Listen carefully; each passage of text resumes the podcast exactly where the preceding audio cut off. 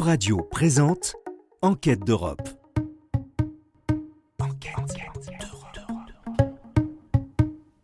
Bonjour à toutes et à tous, nous sommes deux étudiants du Master 2 Sciences politiques de l'Europe de l'Université de Nantes, mon camarade Guillaume Médina et moi-même, François Lerest. Aujourd'hui, nous vous proposons une émission sur le nucléaire sous l'angle de l'Union européenne. Ce qui a motivé le choix de ce sujet, c'est la décision de la Commission européenne du mercredi 2 février 2022 qui accorde au nucléaire et au gaz naturel fossile le label d'énergie de transition. Plus précisément, l'énergie nucléaire et le gaz naturel fossile, deux énergies qui suscitent beaucoup de débats, ont été intégrées à la taxonomie verte de l'Union européenne. Cette taxonomie, lancée en 2018 et entrée en vigueur le 1er janvier 2022, vise notamment à favoriser les investissements envers les énergies dont l'utilisation est jugée souhaitable pour la transition énergétique. Une dizaine de jours seulement après cette décision, le futur président candidat Emmanuel Macron annonçait la construction de 14 réacteurs nucléaires nouvelle génération et son intention de prolonger au-delà de 50 ans la durée de vie des réacteurs existants. Cette décision étant suspendue à sa réélection. Alors que la guerre en Ukraine a récemment rebattu les cartes sur les questions énergétiques, le second tour de la présidentielle voit s'affronter deux candidats que beaucoup de sujets opposent, sauf un, la volonté de relancer la filière nucléaire française. Pour traiter des enjeux liés à cette taxonomie et plus généralement des enjeux européens actuels du nucléaire, nous avons le plaisir de recevoir Thomas Pellerin-Carlin. Bonjour, vous êtes directeur Bonjour. du Centre Énergie de l'Institut Jacques Delors, spécialiste de la politique européenne de l'énergie. Et nous sommes également heureux de recevoir Nicolas Goldberg. Bonjour, vous êtes expert en énergie au sein du cabinet euh, Columbus Consulting. Donc Bonjour. avant de développer sur la différence entre le nucléaire et le gaz, il semble pertinent de revenir d'abord pour nos auditrices et nos auditeurs sur la taxonomie verte. Cette taxonomie, Thomas Pellerin-Carlin, quel a été le contexte de son élaboration, ses motivations et que va-t-elle permettre à l'échelle de l'Union européenne? Alors la taxonomie, à la base, c'est un projet scientifique et politique qui vise à donner un dictionnaire qui sert à donner une référence claire pour savoir ce qu'on peut considérer comme étant euh, un investissement vert et ce qu'on ne peut pas considérer comme étant un investissement vert. Donc euh, la logique initiale, elle est vraiment euh, purement, purement scientifique et vraiment voilà, comme un dictionnaire, on cherche juste à définir euh, les choses et c'est tout. Euh, les travaux de la taxonomie, ils ont commencé il y a plusieurs années et euh, en termes de méthode, ils se sont dit en fait que pour être qualifié de vert, il fallait déjà identifier des, critères environnementaux. Donc il y en a six qui ont été identifiés, dont euh, la limitation du, du changement climatique, euh, mais aussi d'autres enjeux comme la gestion des déchets, la pollution des terres et de l'eau, euh, ou l'impact sur la biodiversité. Et la logique est de dire que pour qu'un investissement soit considéré comme vert, il faut qu'il soit positif pour l'environnement au moins sur un des six critères, et qui, ça c'est la condition numéro une, une condition on va dire positive, et il y a une condition euh, négative, c'est-à-dire de vérifier que cet investissement-là ne cause pas de dommages significatifs. Et j'insiste sur le mot significatif parce qu'on va beaucoup en parler durant le reste de l'émission. Euh, donc que cet investissement-là euh, n'inflige pas de dommages significatifs à l'environnement, donc à un des autres euh, critères environnementaux qui a été euh, défini. Et donc ça, ça a permis à la Commission européenne de proposer ce qu'on appelle en droit européen un acte délégué qui a été euh, tacitement approuvé par euh, le Parlement euh, et, et le Conseil de l'Union européenne et qui ont permis déjà euh, de faire en sorte que la taxonomie fonctionne sur plein de projets comme les projets éoliens, etc. Et là, ce que la Commission a proposé au début de l'année, c'est de considérer non pas comme vert, mais comme étant des activités de transition, donc des activités compatibles avec la taxonomie, le nucléaire et le gaz sous, euh, sous des conditions euh, très, très précises. Nicolas Goldberg, comme nous l'avons vu, la taxonomie intègre le nucléaire et le gaz dans la même catégorie, mais quelles sont les différences entre le nucléaire et le gaz naturel fossile du point de vue de la transition énergétique? Comme l'a dit Thomas Pellerin, on ne peut pas regarder euh, des sources, ces sources d'énergie uniquement d'un point de vue énergétique et technique, il faut les regarder aussi d'un point de vue politique. Donc là, ce qu'on va se dire techniquement sur le gaz euh, et euh, le gaz fossile et euh, le nucléaire, ça va être vrai techniquement. Ensuite, on va voir que politiquement, c'est toujours un peu compliqué. D'un point de vue technique, le nucléaire, quand il produit de, l'énergie et de l'électricité, n'émet pas de CO2. Euh, donc, si on se place juste euh, dans un prisme de euh, neutralité carbone à long terme, le nucléaire peut être compatible avec le climat. On est missionné par la Commission qui nous a dit que selon les critères que a évoqué Thomas juste, avant, le, nuclé- le nucléaire n'était pas dans une catégorie significant harm, donc ne, causait pas de dommages significatifs à la biodiversité, l'eau ou, euh, ou d'autres aspects. Donc, d'un point de vue uniquement technique, on peut se dire que euh, le nucléaire était compatible avec la taxonomie verte, et on, voit bien que politiquement, c'est un petit peu plus compliqué que ça, pour plusieurs raisons, euh, pour des raisons de voilà, de potentielle prolifération, de de monopole, de maîtrise de la technologie, euh, toutes ces questions-là, de compatibilité avec euh, peut-être euh, le marché. Enfin, vous avez beaucoup de pays qui, n'aiment pas le nucléaire et qui du coup se disent que voilà, ça, ne peut pas être compatible. Et de l'autre côté, vous avez le gaz, le gaz, alors le gaz en tant que vecteur, mais aussi le gaz fossile, puisqu'il faut bien voir que pour être intégré dans la taxonomie, le gaz devait répondre à un, certain nombre de critères. Donc, à savoir intégrer un minimum de, euh, de, biométhane ou de technologie de euh, capture pour descendre en dessous d'un certain seuil d'émission de, de CO2. Et surtout, euh, c'était limité dans le temps, il fallait que les permis soient déposés avant 2030. Donc, pour résumer, on, on voit bien qu'il y a quand même, d'un point de vue climatique, il y a des grosses différences entre le gaz fossile et le nucléaire, mais il faut bien voir que le gaz, c'est aussi un vecteur.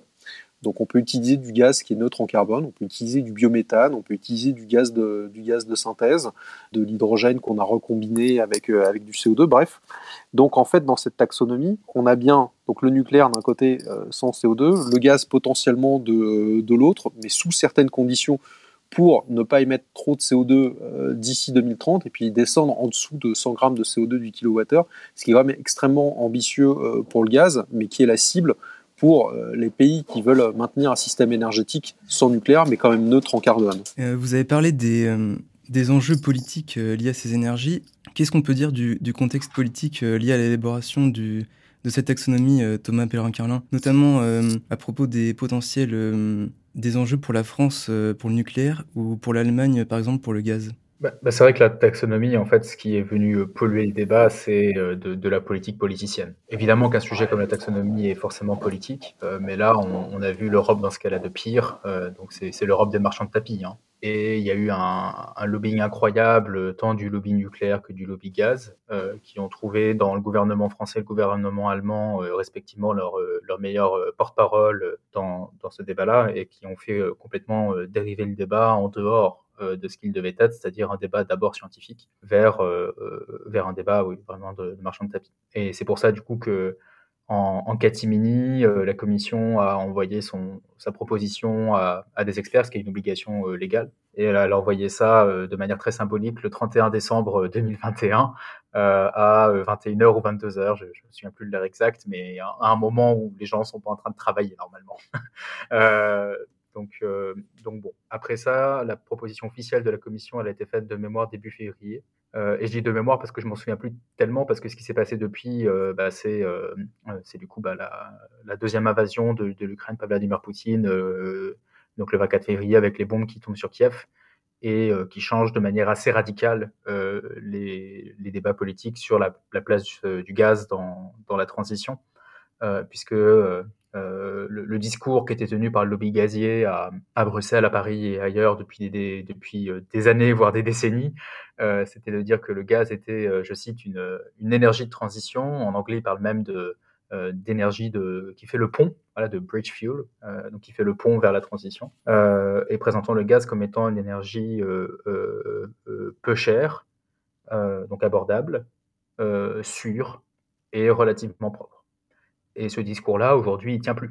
Premier point, euh, euh, le point environnemental, qui ne tient plus parce qu'on on se rend compte aujourd'hui de l'importance euh, des fuites de méthane. Et les fuites de méthane, c'est une catastrophe pour le climat. le méthane est un gaz particulièrement dangereux pour notre atmosphère et particulièrement accélérateur du changement climatique à, court terme. et aujourd'hui, on, se rend compte en fait de, ce scandale des, fuites de méthane non mesurées. Donc ça ça oblige à réévaluer le rôle du gaz comme étant euh, une énergie euh, propre avec tous les guillemets à propre, parce qu'en fait c'est une énergie qui est, qui est extrêmement sale et extrêmement destructrice euh, de, de l'environnement. Donc pour bien préciser, je parle là du, du, du gaz fossile qui est extrait et qui représente probablement 90, 99% du gaz qui est utilisé dans le monde. et non pas des gaz du futur qu'a évoqué Nicolas et qui peuvent avoir un, un, un, rôle à terme si jamais on réussit à, à, monter ces technos-là euh, à l'échelle. Euh, le gaz aussi est devenu extrêmement cher. Le, le, prix du gaz sur les marchés européens a quasiment été multiplié par 10 euh, depuis même avant hein, le déclenchement de la guerre. Euh, cette montée des prix elle, commence depuis septembre. Euh, donc quand votre baguette de pain passe de 1 euro à 10 euros, bah, vous pouvez plus dire que la baguette de pain elle est plus chère. Quoi. Et enfin, l'idée que le gaz est une énergie sûre, bah, là on, vit avec une épée de Damoclès au-dessus de notre cou qui est la possibilité que Vladimir Poutine nous coupe le gaz alors pas maintenant parce qu'on est au printemps, mais en plein milieu de l'hiver. Et, ça, tous ces phénomènes-là, ils sont arrivés au moment ou après le débat sur, euh, sur la taxonomie. Et, je pense qu'aujourd'hui, quand on regarde euh, voilà, la situation actuelle, euh, si on veut être euh, cohérent avec nous-mêmes en tant qu'Européens, euh, il faut refuser ce que la Commission a proposé, donc refuser cet acte délégué qui, qui autoriserait le, gaz fossile avec des conditions qui sont très très largement insuffisantes. Donc pour revenir un peu ce que vous ce que vous venez de dire, l'invasion de l'Ukraine a complètement relancé le débat enfin plutôt les débats à propos des énergies, donc notamment à propos du gaz, car on le sait, le gaz russe acheté par l'Union européenne finance euh, largement la guerre menée par Poutine. Donc Thomas Pellerin-Carin, comment peut-on envisager le futur énergétique de l'Union européenne d'un point de vue politique et quelles sont les différentes options? Donc euh, comme vous l'avez dit, l'invasion russe est susceptible de modifier le projet, euh, le projet de la Commission européenne. Bah, je, pense que c'est l'occasion en fait de se poser la question de quelle société on veut. là, on est probablement en train de vivre avec l'Ukraine une, une, guerre des hydrocarbures. Euh, c'est-à-dire que sans notre dépendance européenne et mondiale euh, au pétrole et au gaz, Vladimir Poutine n'aurait pas les moyens matériels, financiers, pour euh, massacrer les Ukrainiens et essayer de, d'asservir une nation à, son, à son projet politique démentiel. et, et, nous, Européens, on est de fait complices de ça. Euh, le, haut, représentant de l'Union européenne, qui est un peu l'équivalent du ministre des Affaires étrangères, l'a souligné il y a quelque temps. Il, Joseph Borrell, du coup, il a, rappelé que euh, depuis le début de la guerre, nous, Européens, on a donné 35 milliards d'euros à Poutine pour son pétrole et son gaz, et on a donné que 1 milliard d'aide militaire à l'Ukraine. Et ça, si vous voulez, euh, d'un point de vue financier, pour l'instant, notre dépendance au pétrole et au gaz, en règle générale, et au gaz russe en particulier, fait que nous, Européens, on donne plus d'argent à Poutine qu'à Zelensky ce qui, ce qui questionne. Quoi. Euh, la voie de sortie de, de ça, euh, c'est bah, une mobilisation générale de notre société, euh, à court terme pour passer l'hiver prochain, à court terme pour, pour aider ces, Européens d'Ukraine qui se battent pour la liberté, et qu'on puisse aussi continuer cette mobilisation générale après la guerre, donc après les, années que va probablement durer cette guerre, pour avoir aussi des, des, des, changements structurels de nos économies pour bah, nous sauver d'un autre péril, euh, parce que après le péril poutinien, il y a le péril climatique, euh, et les deux sont, sont, sont, menaçants d'une manière, euh, d'une manière différente. Et, et, là, les solutions, c'est d'abord ce qu'on appelle la sobriété énergétique. Donc, c'est changer nos comportements individuels et collectifs, et en changeant nos comportements, consommer moins d'énergie. Ensuite, c'est l'efficacité. Donc vraiment euh, optimiser tout le système énergétique, euh, rénover les maisons, etc.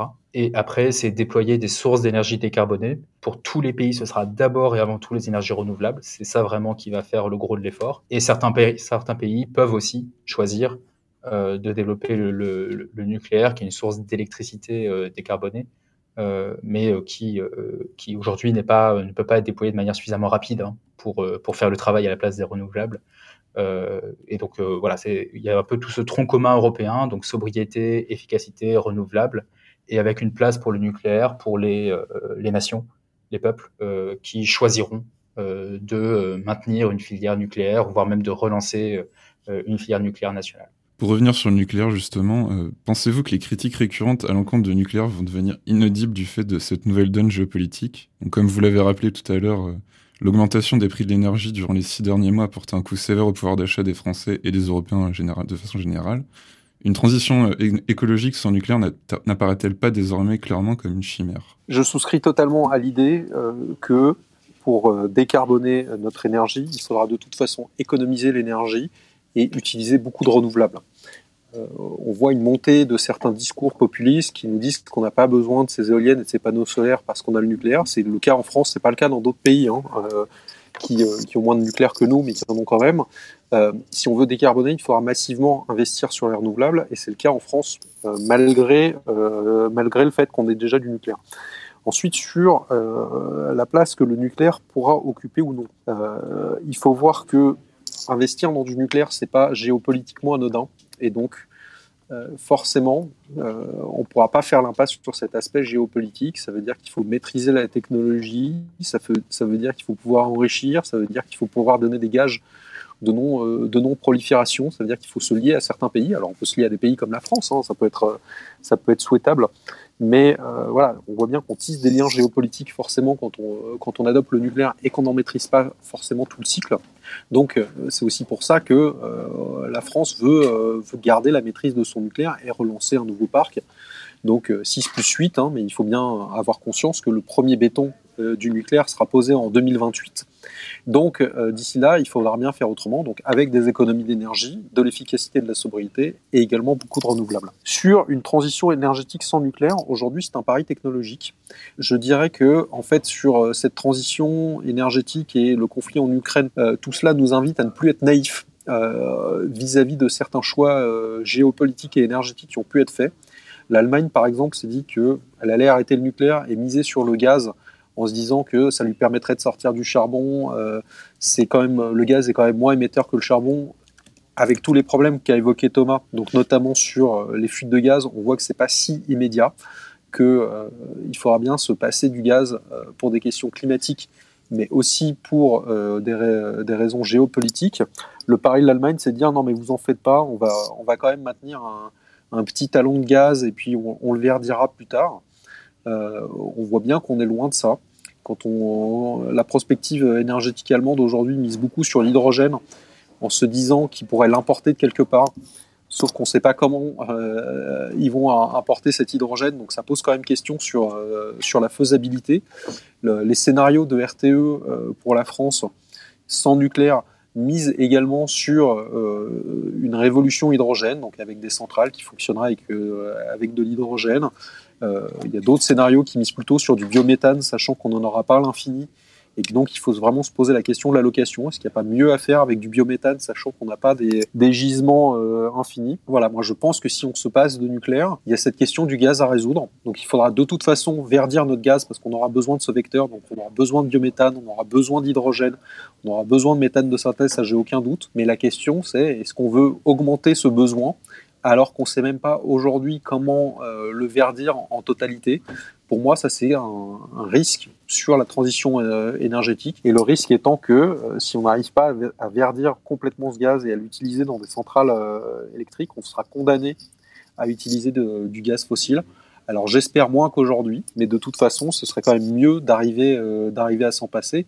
Et là, aujourd'hui, euh, pour l'électricité, à, part maintenir un talon de nucléaire, on n'a pas une solution euh, viable, visible, sauf pour les pays euh, comme, l'Autriche ou l'Islande, la Norvège ou la Suède, qui ont un grand parc hydraulique. Mais là, on voit bien que ce ne sera pas accessible à tous les pays. Donc pour moi, effectivement, si on tient un trait sur le nucléaire, on va maintenir peut-être une petite dépendance au gaz, Toutefois, euh, si euh, on y va à fond sur la sobriété, l'efficacité, les renouvelables, comme il faudra le faire, j'espère que ce talon de gaz sera euh, le plus petit possible. Et j'espère que pour les pays qui auront voulu du nucléaire à terme, comme, comme le UK, comme le Royaume-Uni, comme la France, peut-être les Pays-Bas, la Slovaquie, la République tchèque, on aura un nucléaire qui pourra être partagé grâce à des interconnexions et qui permettra quand même d'avoir un recours modéré au gaz dans les autres pays. À propos du futur nucléaire de, la France et plus généralement de l'Union européenne, il y a certaines euh, critiques euh, qui sont émises à, ce niveau-là. On, le voit euh, régulièrement avec notamment le père de Flamanville. Qu'est-ce qu'on peut dire pour l'instant de, de, ce futur-là? Est-ce qu'on a les capacités techniques et technologiques de, de, renouveler notre parc nucléaire? Je, je, vais répondre très rapidement. En fait, c'est le pari aussi. De toute façon, atteindre la neutralité carbone, c'est un pari. Faire sans nucléaire, ça pose les questions que je vous ai données juste avant. Faire avec du nucléaire, euh, ça pose la question de est-ce qu'on arrivera à le construire dans les temps? Est-ce qu'on a bien les compétences? Euh, Est-ce qu'on arrivera à développer 14 EPR C'est quand même incertain, et ça EDF le dit, euh, le dit aussi. Si on y arrivera, 14, on, verra. Donc de toute façon, il ne faut pas se cacher derrière le oui, on a le nucléaire, tout va bien. Il y a quand même des incertitudes là-dessus. C'est un pari industriel, c'est pas un pari technologique, hein, parce que c'est des technologies qu'on connaît, mais c'est un pari industriel. Est-ce qu'on arrivera à le faire? Et le moins qu'on puisse dire, c'est que ces dix dernières années, euh, les chantiers de génération 3 en Occident, pas seulement l'EPR, hein, mais aussi euh, la P1000 de Westinghouse, hein, euh, n'ont pas brillé dans leur capacité à délivrer en temps, en heure, dans les coûts, et n'ont pas donné cette image d'une technologie très, très maîtrisée. Hein. C'est d'ailleurs pour ça qu'on a ces débats.